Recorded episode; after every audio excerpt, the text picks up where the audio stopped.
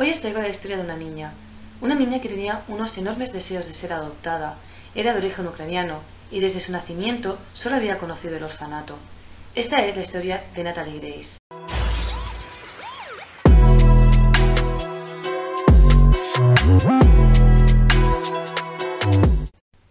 Para poder entender esta peculiar historia, hemos de ir a los orígenes de Natalie. ¿Quién era ella? ¿Cómo acabó en el orfanato? ¿Y cómo acabó siendo la hija adoptiva de los Barnett? Natalie fue una bebé que no era deseada. El padre de ella desapareció totalmente y la madre biológica aún era una joven adolescente. Además de todo esto, Natalie encima venía con una rara enfermedad congénita que más tarde os explicaré eh, qué síntomas tiene esta enfermedad. La cosa es que cuando Natalie nació, los padres de, de su madre biológica, es decir, sus abuelos, hablaron con su hija muy seriamente porque no podían mantener una boca más en esa familia, ya fuera por el estado de salud de la bebé y también por la economía familiar y porque la madre biológica era tan solo una adolescente que en su momento aún no estaba trabajando. Es así como tras varios días después del nacimiento de la bebé y tras sufrir intensos sentimientos y emociones, la madre biológica de Natalie decide llevarla al orfanato y abandonarla en la puerta. Desde este momento que os he explicado en el que la madre biológica de Natalie deja a la bebé en las puertas del orfanato, se pierde un poco la pista de lo que pasó hasta los seis años cumplidos de Natalie Grace. Por la información que he logrado encontrar, se sabe que durante la estancia de Natalie desde los 0 a los 6 años en el orfanato fue adoptada dos veces. La primera vez fue adoptada por una familia ucraniana, que no la tuvieron muy poco tiempo y la devolvieron al orfanato. Y la segunda vez fue adoptada por una pareja pero de origen estadounidense, que la adoptaron allí en el orfanato de Ucrania y se la llevaron a vivir al propio país, Estados Unidos. Por lo que se sabe, esta segunda adopción tampoco salió bien, y al final Natalie acabó en un orfanato de Estados Unidos. Como os había comentado anteriormente, Natalie no era una niña que estaba sana, ella, desde nacimiento, es decir, de forma congénita, padecía una enfermedad que le hacía tener un trastorno óseo. Por aquí, por algún lado de la pantalla, os dejaré el nombre de la enfermedad. Esta enfermedad es una enfermedad que puede hacer que la persona que la esté sufriendo tenga varios síntomas que le dificulten su calidad de vida. Entre ellos estaba el tener una estatura por debajo de la media, tener em, una, una miopía severa, tener anormalidades óseas y además tener pérdida auditiva. Que se sepa hasta el momento, Natalie padecía dos de ellas, que eran las anormalidades físicas y la estatura por debajo de la media. El tener em, dificultades por las anormalidades óseas que tenía, lo que le pasaba es que le reducía mucho la movilidad y no podía comportarse como cualquier niño de 6 años, ya que ella sin ayuda no podía correr o tan siquiera caminar. Y es en este momento de la vida de Natalie que entran en juego los Barnett, la nueva familia que la adoptaría. La familia Barnett era una familia que vivía en ese momento en Indiana y que estaba compuesta por tres miembros. Estos eran Michael y Christine, que eran los padres, y Jacob, que era el, único hijo que tenían en ese momento. Jacob, el único hijo de la familia Barnett en ese momento, padecía autismo, aunque albergaba una gran inteligencia. Christine y Michael habían intentado en varias ocasiones tener otro bebé, pero por dificultades médicas esto no le era posible, ya que en cada embarazo ella acababa abortando.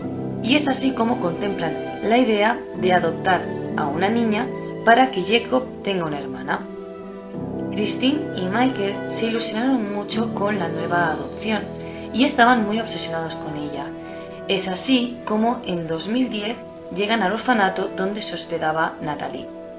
No se sabe si fue por la ilusión de tener un nuevo, miembro en la familia, si fue la obsesión que les movía de que eh, Christine quería quedarse embarazada y no podía, o simplemente fue amor a primera vista, que cuando conocieron a Natalie, a la niña, se encapricharon con ella.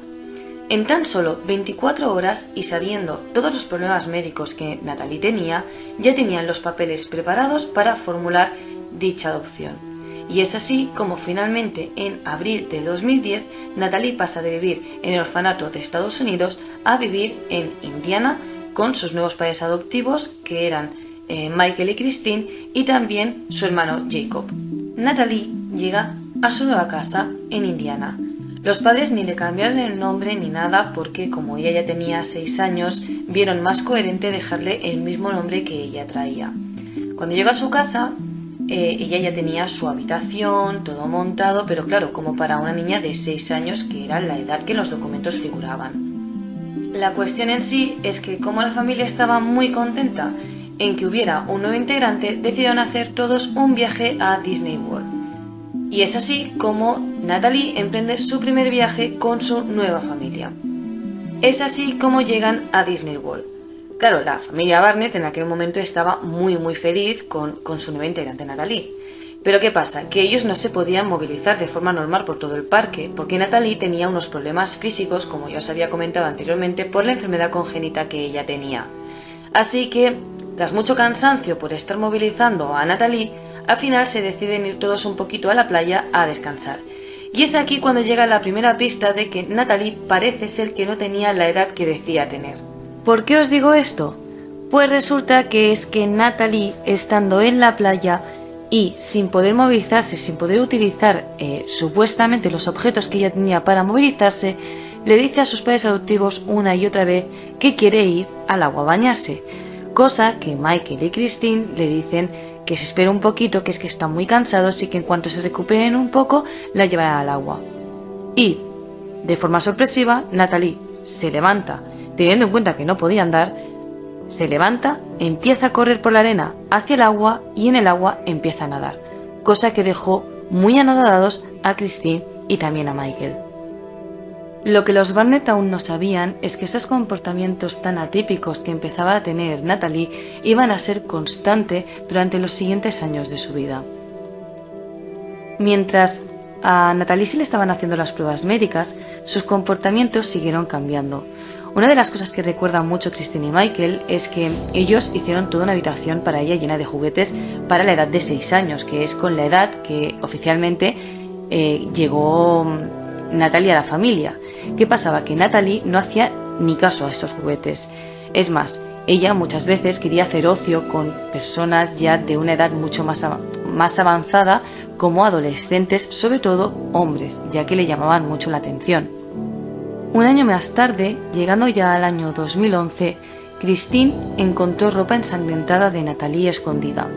Es aquí cuando descubrió que realmente Natalie sí que estaba teniendo periodos mensualmente y de nuevo empezaron a hacerles pruebas médicas para arrojar más luz a todo el asunto. En este momento, los informes médicos empezaron a tardar bastante en dar resultados.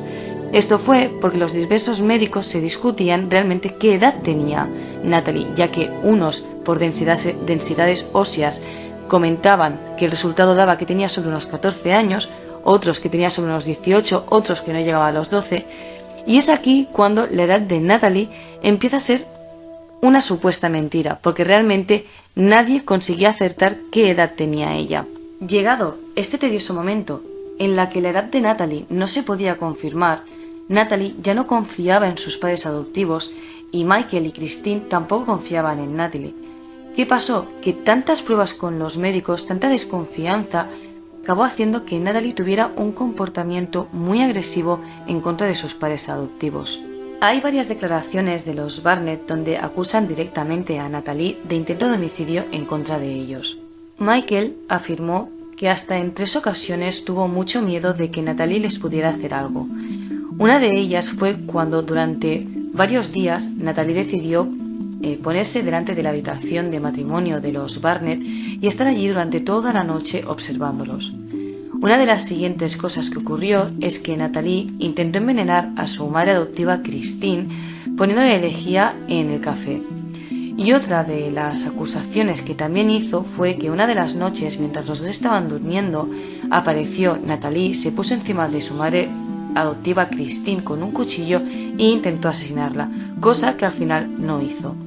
Pasados todos estos eventos, creyeron que lo mejor que podían hacer era llevar a Natalie con un psiquiatra para que vieran qué es lo que estaba ocurriendo en su cabeza, por qué estaba teniendo estos comportamientos tan agresivos en contra de sus padres de forma repentina según ellos. Durante el tratamiento psicológico de Natalie, Christine también afirma que encontraron varios dibujos en su propio hogar donde Natalie aparecía dibujada intentando asesinar a Christine y a Michael y enrollándolos en una manta, enterrar sus cuerpos en el jardín. Durante el tratamiento psicológico de Natalie, los Barnett pensaron que para poder volver a hacer crecer estos lazos familiares que se habían perdido, hacer una excursión toda la familia junto a la montaña vendría muy bien. Pero en dicha excursión parece ser que Natalie intentó empujar también a Christine a unas verjas que estaban electrificadas, pero por suerte no pudo conseguirlo. Si añades este evento pasado a que además en todas las consultas con el psiquiatra que Natalie tenía, ésta mostraba un comportamiento agresivo y burlón en contra del psiquiatra, se decidió, tanto a nivel de salud como a nivel de protección, que Natalie fuera internada durante un tiempo en un centro psiquiátrico. Durante su internamiento en el centro psiquiátrico, Hubo un momento que Natalie realmente confesó que su edad real eran los 18 años y que sí que había tenido intenciones homicidas en contra de los Barnett. Es así como acabamos el año 2012 y entramos en el año 2013. Natalie ya iba a salir del centro psiquiátrico y iba a volver al apartamento con los Barnett. ¿Qué pasaba? Que en ese momento ellos al enterarse que ya tenía 18 años, aunque Legalmente esto no estaba puesto en ningún documento, decidieron que lo mejor era que Natalie se quedara sola en un apartamento en Lafayette, donde ellos le iban a pagar el alquiler y iban a estar dándole un año de manutención. Es en este momento que entramos en 2013 y este caso se hace tan famoso por los juicios que hubo contra los Barnett por abandono infantil a Natalie. ¿Qué pasa en toda esta historia? Claro, los Barnett fueron a juicio. Una de las primeras declaraciones que obviamente hicieron es que ellos ya pensaban o ya habían tenido indicios en el que habían descubierto que Natalie realmente no tenía la edad que legalmente ponían los documentos. Claro, sí que es verdad que los llevaban a médicos, sí que es verdad que los resultados dieron muchas controversias y que los médicos no se ponían de acuerdo con qué edad tenía realmente Natalie, pero esto para el juez no fue suficiente razón como para cometer este abandono. Durante los juicios los Barnett también declararon que el real motivo de su marcha no era porque tenían miedo a que Natalie les hiciera algo, sino que era porque su hijo Jacob, que habíamos hablado al principio de este vídeo, que padecía autismo, realmente había desarrollado una gran inteligencia sobre la física cuántica y que le habían dado la oportunidad a de empezar en un instituto que fuera especializado en física, y es por eso que ellos se mudaron a Canadá, dejando a Natalie en, en Indiana. Aún y todo esto, Christine también mencionó durante los juicios que realmente ella hablaba con su hija cada día, la llamaba cada día y cada día hablaban, y que además le habían puesto una manutención de un año porque supuestamente para aquella época Natalie ya tenía los 17 años y solo le quedaba un año para ser mayor de edad, cosa que se contradice anteriormente porque decía que no había ningún documento legal que dijera que era mayor de edad, pero que ella quería que sí lo era, bueno, esto es bastante lío, la verdad, eh, y que además tampoco le faltaba alimento porque ella le mandaba el alimento y había conseguido que por su discapacidad tuviera un seguro social. Por lo tanto, eh, para los Barnett creían que la situación de Natalie estaba totalmente cubierta. Como inciso, he de decir que durante todos estos juicios, desde 2013 que empezaron hasta 2022 que acabaron, los Barnett se acabaron divorciando. Natalie, finalmente, durante todo este proceso, también fue acogida por otra familia diferente, que esta fueron los Mans, también de origen estadounidense aunque de esta familia no se tiene mucha información. Llegados a este punto, en, el que nos encontramos en una secuencia de juicios que no acababan nunca, que todos se estaban señalando con los dedos que si culpable eres tú, que si culpable soy yo, finalmente se decide que el caso pasa a ser parte del Tribunal Superior del Condado de Marion. Y es aquí, en este primer juicio que se hace en el Tribunal Superior, que para sorpresa de todo el mundo, Natalie confiesa que realmente no tiene 8 años, sino que realmente sí que tiene 18 años. Obviamente, dadas estas circunstancias, el juez considera hacer una investigación más profunda sobre toda la documentación que hubo de Natalie desde el nacimiento hasta este momento, todos los informes médicos que se le habían hecho a Natalie para saber cuál era realmente su edad y acaba confirmando que Natalie no tiene 8 años y cambia legalmente su edad de 8 a 22 años.